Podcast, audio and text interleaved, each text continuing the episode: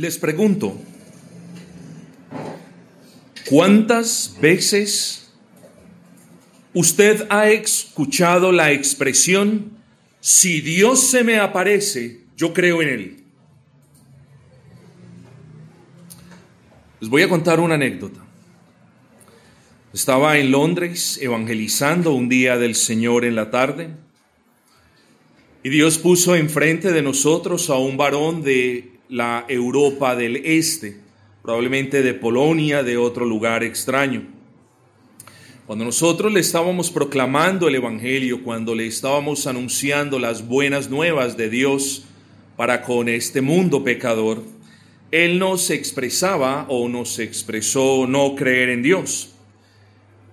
Y bueno, él fue muy tajante, a lo cual yo le repliqué, ¿y por qué no cree usted en Dios? Y él me dice, típico, típica respuesta del incrédulo que se cree, lo digo con respeto, típica respuesta del incrédulo que se cree muy sabio, muy inteligente y en verdad es una persona que ignora las verdades más sencillas. Pero esta persona me respondió porque no puedo creer en algo que no existe. No puedo creer en algo que no existe. No puedo creer en algo que no puedo ver, que no puedo observar. Bueno, esto fue extraño. Enfrente nuestro había un gran edificio. Y le pregunto yo al hombre, ¿usted ve ese edificio, señor? Y me dice, claro. Y yo le digo, ¿ese edificio existe o no existe? Y él me mira de, una manera muy condescendiente, como quien dice, pobrecito. Y yo le dije, ese edificio existe, pero usted no puede ver lo que sostiene ese edificio. ¿Usted puede ver los cimientos? Y él me dice, no, no puedo verlos. Y luego yo le dije, ahí tiene. Argumentar que algo no existe o que alguien no es lo que es en realidad simplemente porque no lo vemos es un razonamiento falaz. Espero que haya comprendido el punto. Todos aquellos que argumentan que no pueden creer a menos que vean, es decir, todos aquellos que argumentan que a menos que vean no pueden creer o que si no ven a alguien, ese alguien no existe, lo único que están haciendo es mostrando la ignorancia que tienen en sus corazones. Lo único que están haciendo es dejando conocer a las personas que en realidad no quieren enfrentarse a la realidad de la existencia de alguien que es y a quien llamamos Dios. Quiero que piense en lo dicho una vez más. Recuerde esto y espero que lo deje en claro. Usted no puede decir que algo o que alguien no existe simplemente porque no lo ve. Y para que usted comprenda el punto de una manera más exacta y precisa, yo le voy a presentar estos ejemplos. Piense en un bebé que se está formando en el vientre de su madre. Si usted no tuviera más que el crecimiento de la barriguita de, de, la madre como evidencia, ¿podría usted decir que hasta que el niño no nazca el niño no existe? No. Usted no ve al niño y el niño está allí. Vean el punto. O piense en los cielos y en la tierra.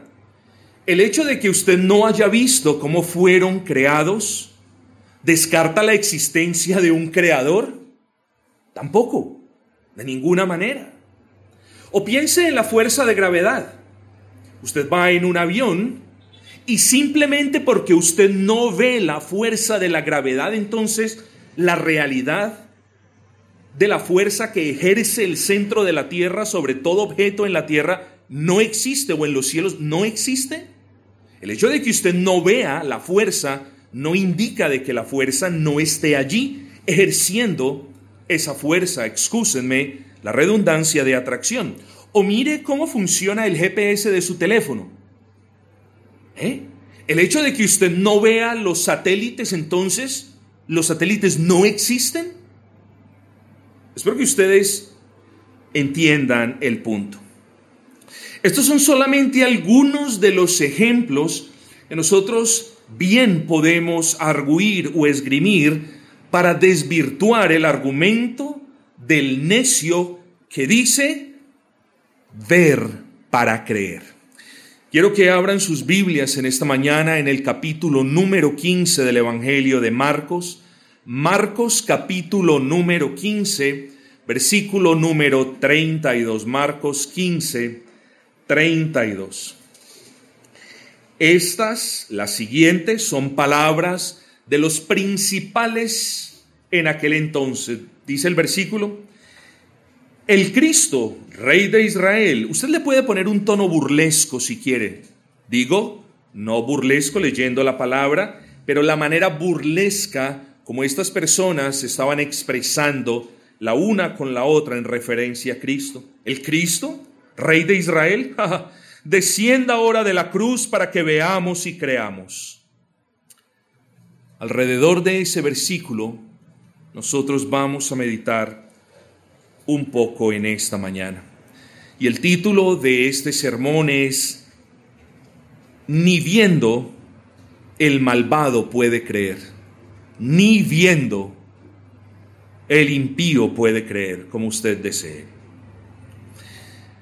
Este versículo que acabamos de leer, este pasaje en el que el escritor inspirado narra con cierto lujo de detalle la crucifixión de nuestro Señor Jesucristo, es bien conocido por quienes han creído en ese Señor Jesucristo como su único Dios, Señor y Salvador.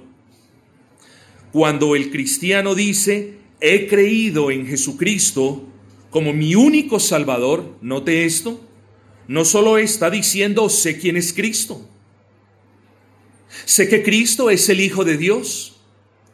Noten lo que hay detrás, si se puede decir de esa manera, noten lo que hay detrás de una profesión de fe. Luego vuelvo y repito, cuando el cristiano dice, he creído en Cristo como mi Señor, como mi Salvador, lo que está diciendo es, en primer lugar, sé quién es Cristo. He creído el testimonio que la Biblia me da de Cristo. No he visto a Cristo, no he hablado con Cristo, pero he creído el testimonio que la Biblia da de Cristo y para mí eso es suficiente. Eso es fe.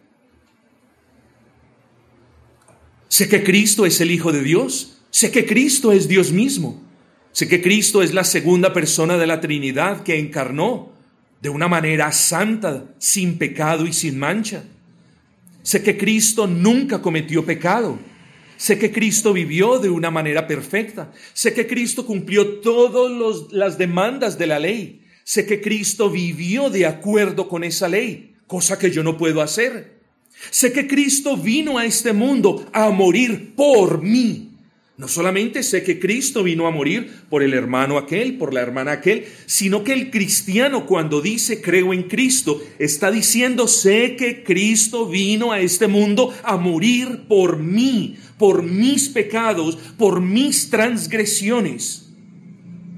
Sé que Cristo vivió esa vida santa y sé que viviendo esa vida santa logró, si se puede expresar de esa manera, los méritos para imputármelos a mí, para que yo pueda presentarme delante de Dios en el nombre de Cristo, en el nombre de aquel en quien he creído y no ser consumido. Ninguna persona se puede presentar delante de Cristo a menos que sea en el nombre de Cristo y esgrimiendo la justicia de Cristo, es decir, la vida perfecta, la vida obediente de Cristo. Así que detrás de una profesión de fe no hay pocas cosas. Hay un conocimiento teológico, pero sobre todo hay una fe salvadora. Y esa fe, esa fe, definida en términos bíblicos, es, en términos de Hebreos 11, 1, la certeza de lo que se espera y la convicción de lo que no se ve.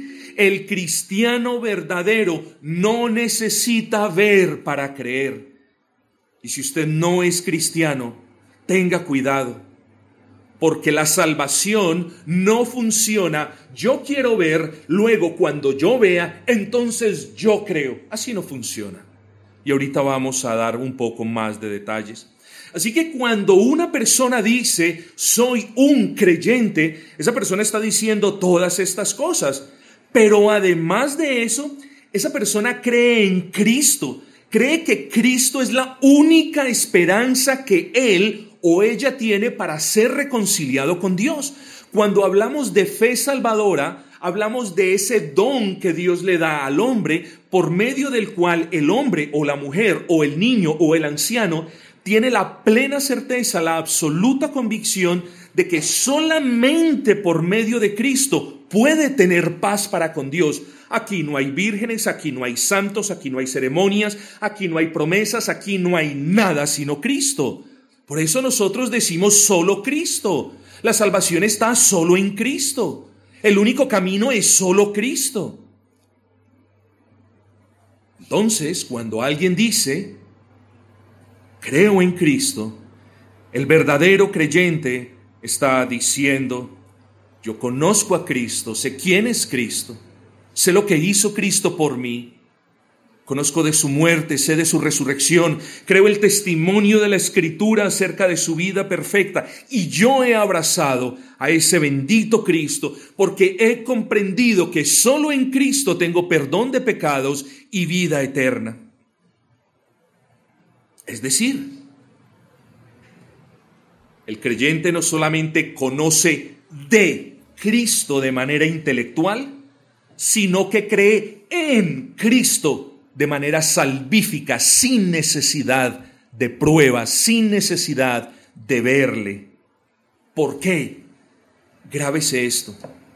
Anótelo si lo quiere anotar. Porque la fe no se genera cuando el hombre ve a Cristo con los ojos del cuerpo. La fe no se genera en el hombre después de que ve a Cristo con los ojos de su cuerpo, sino que Dios la genera en el hombre para que el hombre pueda ver a Cristo. Ese es el orden correcto del asunto. En otras palabras, no es que yo veo y entonces voy a tener fe en Cristo. No, si yo veo a Cristo es porque Dios ha obrado en mi corazón y puedo abrazarle con fe. Luego, querido amigo que aún no es creyente, mire la necesidad que usted tiene de pedirle a Dios no señales de los cielos ni apariciones maravillosas para que entonces usted crea. La necesidad que usted tiene es que Dios obre en su corazón y que siembre en su corazón la fe para que entonces usted pueda ver a Cristo. En el pasaje que nosotros leímos, en el que estamos considerando, vemos a Cristo clavado en la cruz, casi como un espectáculo público, queridos amigos. Meditemos un poco en ese panorama. Allí estaba la cruz y al lado de la cruz estaba los ladrones. Ahí estaban los judíos también, quienes le habían rechazado. Los judíos de a pie, quiero decir. Ahí estaban también los principales gobernantes, los de la alta alcurnia, quienes con mentiras y por envidia, como dice la palabra, lo habían juzgado injustamente. Allí estaba también la madre y algunos amigos del Señor quienes lo lloraban. Y desde luego, tal y como lo leímos, allí estaban los soldados romanos, quien después de haberse burlado, quien después de haberse mofado del Señor, le estaban ahora robando sus vestiduras. Marcos 15, 24 nos dice, cuando le hubieron crucificado, repartieron entre sí sus vestidos, echando suerte sobre ellos para ver qué se llevaría cada uno. Ahora, versículo 25. Era la hora tercera cuando le crucificaron y el título escrito de su causa era El Rey de los Judíos.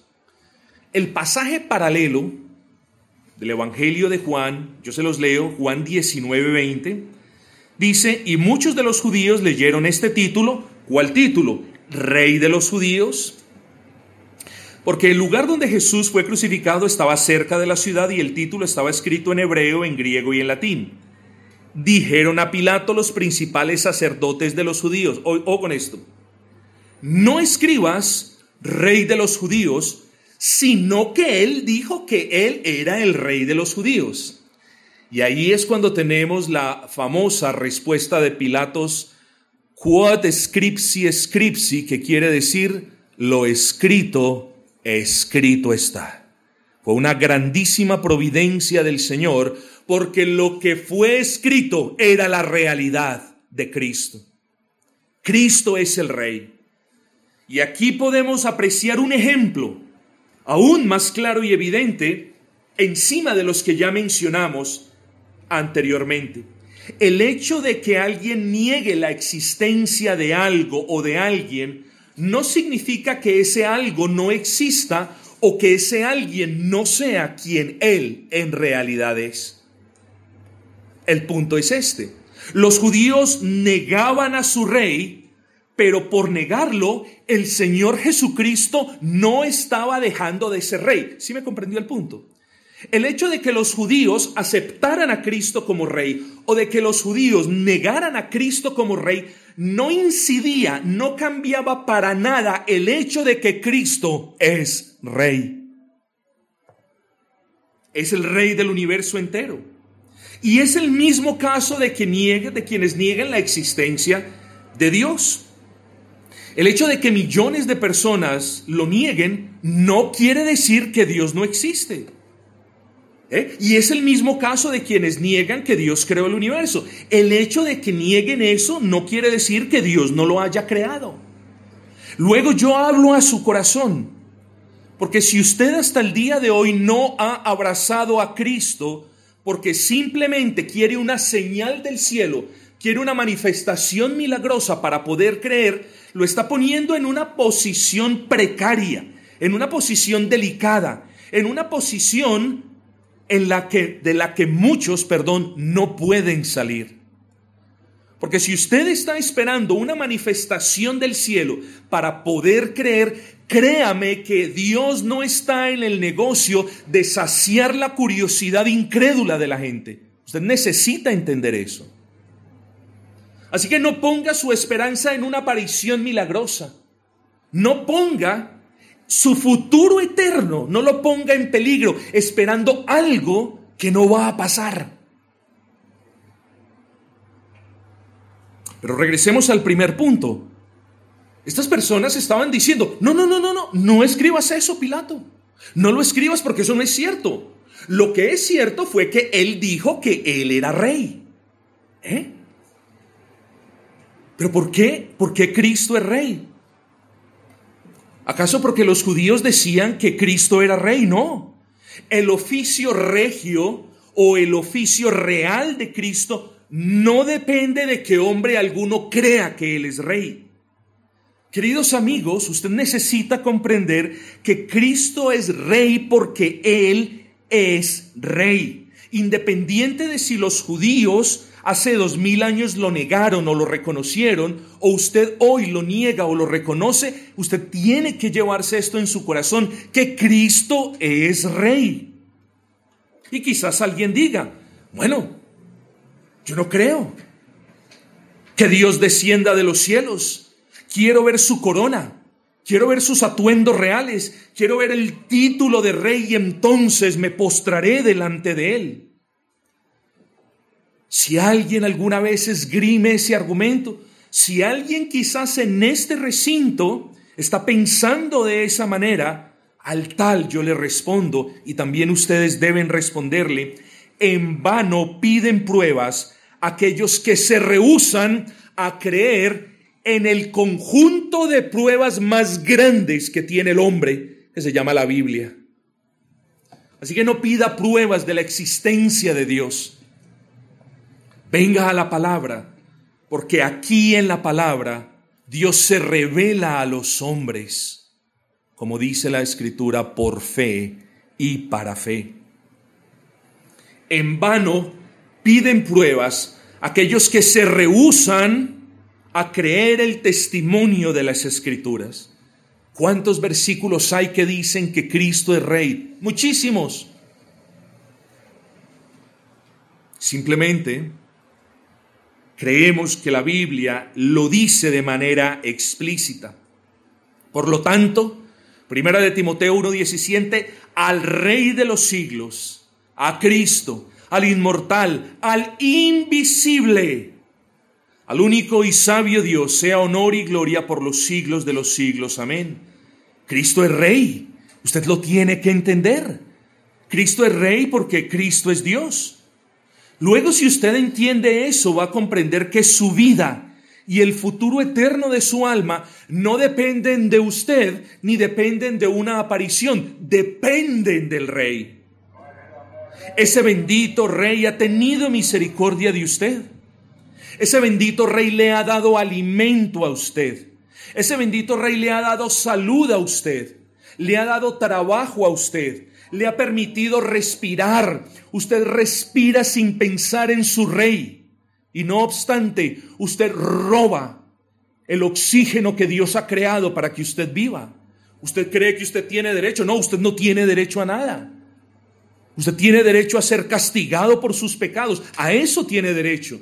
Usted no tiene derecho a respirar el aire que Dios crea. Y no obstante lo respira. Y no obstante se beneficia de todas esas dádivas y bondades. Y usted tiene vida hasta el día de hoy. Eso quiere decir que Dios le ha protegido que Dios le ha salvaguardado, que de los accidentes lo ha librado. Bueno, ¿y qué ha hecho usted? ¿Ha venido a Cristo? ¿Ha creído en Cristo? ¿Le ha agradecido a Cristo? ¿Ha entregado su vida a Cristo? No, usted no lo ha hecho. Tal y como hicieron los judíos, usted aún no lo ha reconocido como el rey y el señor de su vida. Usted aún no se ha postrado delante de él. Usted aún no ha pagado la adoración que le debe. Usted aún no le ha servido como él merece. Eso es lo que usted ha hecho. Espero que usted sienta la necesidad de que Dios obre en su corazón. Usted tiene que ser consciente de la necesidad que usted tiene de que Dios obre en su corazón. No solamente nosotros los que hemos creído en Cristo por su gracia, sino que los que no han creído, los niños tienen gran necesidad de que Dios obre en ellos. No por ser niños y no los ancianos por tener avanzada edad, son excluidos de la responsabilidad que tienen de reconocer a Cristo como su Rey, como Señor, su Dios y su único Salvador. Ese rey es la esperanza, la única esperanza que usted tiene. Usted no tiene otros caminos, usted no tiene otras posibilidades. Dios no ha estipulado la reconciliación para con usted, pecador, sino por medio de Cristo. Luego, si usted no cree en Cristo, usted está perdido, como quizás es su caso en el momento. ¿Eh? Y vuelvo y le repito, la fe no se genera, la fe no nace cuando el hombre, entre comillas, ve a Cristo. Decimos lo contrario. El hombre puede ver a Cristo con los ojos de la fe cuando Dios ya la ha obrado en su corazón, cuando Dios le ha abierto los ojos de su alma, cuando Dios le ha permitido escuchar el Evangelio y le ha dado, ha forjado en su corazón el deseo de abrazar el Evangelio. Luego todas esas cosas son consecuencias de la fe, de la obra de Dios. Luego usted tiene una gran necesidad de que Dios obre en su corazón. Pero quizás hay alguno entre ustedes en quien Dios ya ha obrado. Quizás hay alguno entre ustedes a quien Dios ya ha pringado, a quien Dios ya ha regenerado. Quizás usted me está oyendo y usted comprende la necesidad que tiene su alma. Bueno, a usted le digo, venga a Cristo, no se tarde más. Porque si usted viene en fe delante de Dios, abrazando a ese bendito Cristo, Dios le concede salvación de inmediato. Porque no hay condiciones para la salvación, porque no hay nada que usted tenga que traer para la salvación. Solamente basta que usted esgrima la fe que Él mismo le ha dado y será salvo. Luego, usted no tiene necesidad de ver. Usted debe creer y usted podrá creer no cuando vea, sino cuando Dios sobre en su corazón. Luego lo principal en su vida no es que usted vea señales y milagros y prodigios, sino que vea al Cristo del que me habla la Escritura. Esa es su prioridad. Hace más de dos mil años hubo gente, usted debe también entender esto, hubo gente que en contra del testimonio de la creación, es decir, hace dos mil años existieron personas que vieron las maravillas de Dios en la creación y en contra del testimonio de los profetas en los que ellos mismos decían creer. Qué cosa tremenda, ¿no? O con esto. Hablamos de los judíos, de personas que veían al mundo en sí y no reconocían a Cristo como el creador.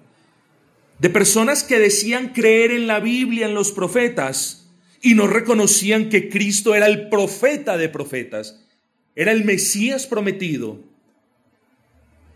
Y en contra, ojo con esto, porque esta parte sí es importante. Y hace dos mil años, ese pueblo judío, además de lo que acabamos de decir, este pueblo, en contra de los milagros y señales y resurrecciones que Cristo hizo, y que ellos vieron. ¿Entendieron el punto? Porque lo que estoy diciendo es que no ha, existido otro pueblo que haya visto a Cristo mismo con los ojos de su cuerpo, ni que haya visto las maravillas, las resurrecciones, los milagros y las señales que Cristo hizo. No ha existido otro pueblo como ellos. Y no obstante, no creyeron en Cristo. Luego esto prueba el punto que la salvación no es por vista, es decir, oh, yo quiero ver y entonces creo, es por fe. Estas personas, con todo lo que vieron, dudaron de que ese Cristo era el Mesías prometido, de que ese Cristo era Emanuel, es decir, era Dios con la raza humana. Ellos no creyeron que ese Cristo era el Rey. Y de nuevo, el que no hayan creído no implicaba que Él no lo fuera, primero, y el que no hayan creído en Cristo como Rey, no los dejaba con alguna excusa para asumir las consecuencias de haberlo negado. Ojo con esto. Luego, luego, ellos decían, ese no es el Cristo. Él es un impostor, así lo tenían. Ese no es el Cristo. Él dijo que era el Cristo, pero ese no es el Cristo. ¿Eh? El que ellos hayan dicho eso, el que usted crea eso, no significa de que Él no lo sea. Y segundo, tanto usted, amigo o amiga, como ellos, no son inexcusables de las consecuencias de no abrazar a ese Cristo como su único Rey, Señor y Salvador. Los judíos vieron la persona de Cristo y no creyeron, vieron las obras de Cristo y no creyeron, vieron los verdaderos milagros, señales y prodigios de Cristo y no creyeron. Y ahora llega usted y cree que viendo a Cristo podrá creer. No, no puede. ¿Por qué? Por lo que le he dicho, la fe no se genera en el hombre después de que vea a Cristo, sino que cuando hay una verdadera fe, él puede ver a Cristo, no de manera visible, sino con los ojos de la fe. Así que no es yo veo para creer, sino yo creo y entonces veo que Cristo es la segunda persona de la Trinidad Veo que Cristo es la única esperanza que tengo de paz y de reconciliación para con Dios. Luego el argumento, si veo, creo, es una excusa de aquellos que se rehusan a creer todo lo que dice la Biblia al respecto de Cristo.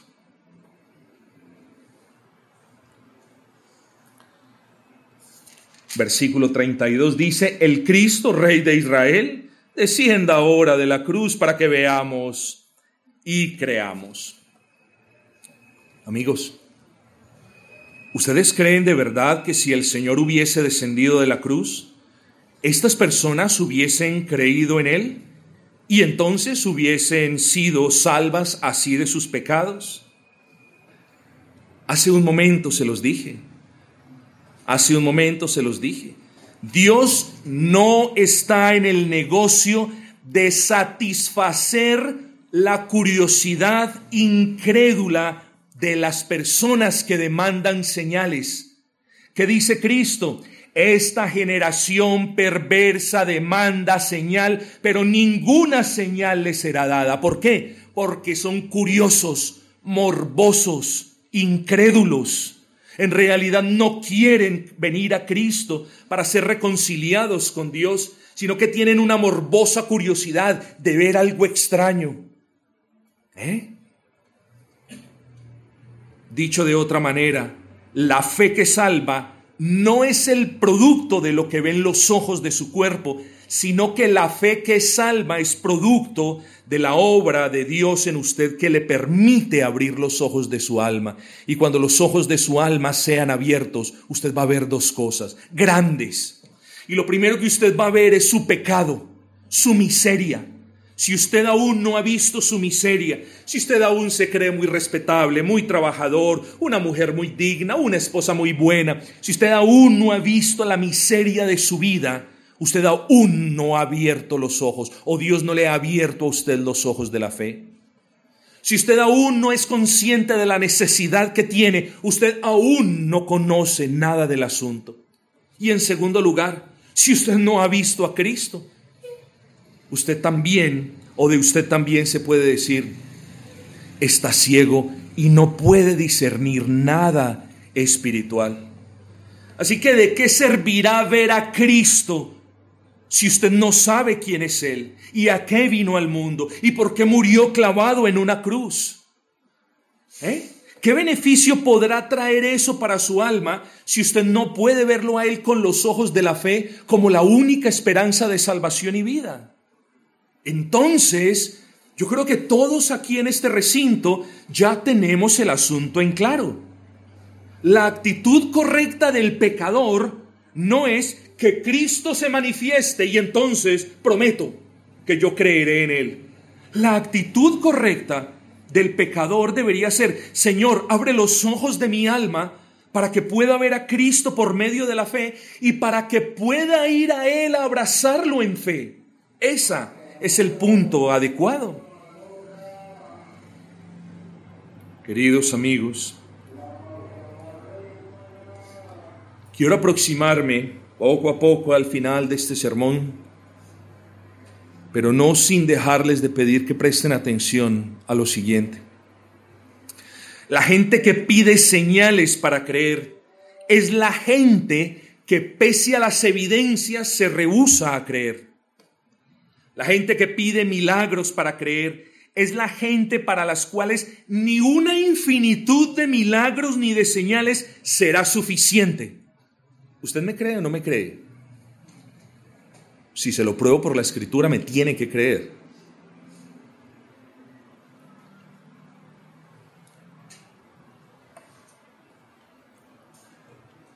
Hace más de dos mil años,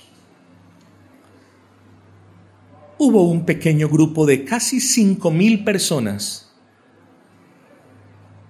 que no estaban ni cerca de un pueblo, ni cerca de un oxo, ni cerca de un de uno, ni cerca de un supermercado, ni cerca de ninguna parte donde podrían comprar alimentos. Y dice la escritura, y estas personas fueron saciadas a estas personas se les dio alimento suficiente. Vieron el poder de Dios, vieron el poder de Dios. ¿Y qué le estaban diciendo al otro día al Salvador? ¿Qué señal haces tú para que creamos en ti? Eso le estaban diciendo. Y eso prueba el punto, queridos amigos, para quienes demandan señales, apariciones, milagros y manifestaciones grandiosas. No hay milagro que valga ni aparición que valga.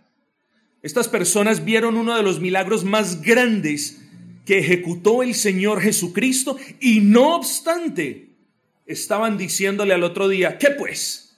¿Qué señal haces tú para que creamos en ti? Habían comido una comida milagrosa Y ahorita le estaban diciendo, ¿qué señal haces tú? ¿Qué obra haces? Y el punto es el mismo que hemos dicho.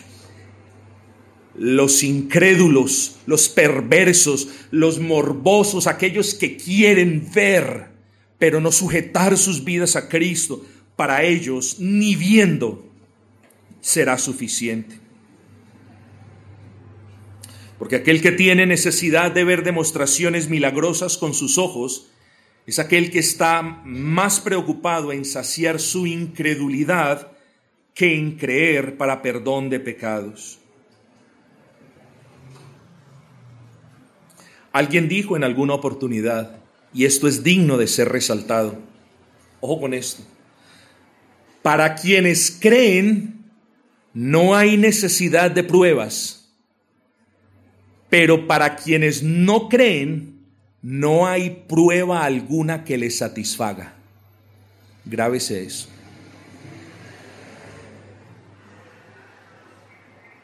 Le ruego pues entonces que desista, que se rinda ya delante del Señor y desista de estar pidiendo pruebas. Señor, aparécete y yo creeré en ti. Señor, manifiéstate y yo creeré en ti. No, Él ya lo hizo. Él ya apareció. Él ya se manifestó. Dios se manifestó en la persona de Cristo hace más de dos mil años. ¿Para qué? Para nacer sin pecado y convertirse entonces en el Cordero sin mancha, en el representante de aquellos que creemos en Él. Porque no podemos tener un representante tan pecador como nosotros o menos pecador que nosotros. Tenemos que tener un representante puro, libre de mancha, libre de pecado, porque si ese representante no existe, nadie se puede presentar delante de Dios y luego todos tenemos que ser condenados. Pero hace más de dos mil años, ese bendito Cristo nació de una manera milagrosa. Se convirtió en el representante de quienes creen en Él por medio de la fe. Hace más de dos mil años ese bendito Cristo apareció e hizo lo que ningún ser humano ha podido hacer desde entonces, ni antes de Él, ni después. ¿Qué es? Vivir una vida perfecta, una vida agradable a Dios. ¿Su vida es agradable a Dios? No, no lo es. Solamente es agradable a Dios si usted ya creyó en Cristo y si usted está andando como Cristo anda. Pero si usted no ha creído en Cristo, si usted no es un verdadero cristiano, su vida no es agradable a Dios. Y lamento ofenderlo, pero es la realidad del asunto. Cristo vino para lograr lo que ninguno de ustedes puede lograr que es la aceptación de parte del Dios que demanda perfección de la persona. ¿Y quién de nosotros lo puede hacer? Nadie. Luego nuestra única esperanza de ser aceptados por Dios es creer en Cristo. Para eso vino Cristo, para vivir una vida perfecta en obediencia a la ley del Señor y para que esa vida perfecta fuese imputada, consignada a la cuenta nuestra que está en ceros delante de Dios.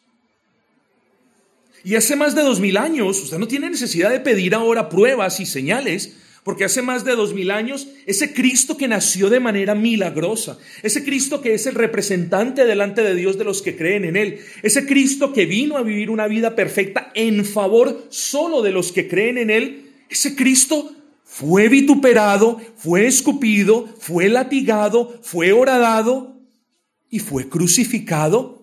¿Por qué? Lo leímos en Isaías 53. Ese Cristo no cometió pecado alguno, pero ese Cristo quiso venir a este mundo para cargar con los pecados de todos los que creen en Él y para sufrir en alma y en cuerpo a causa de esos pecados.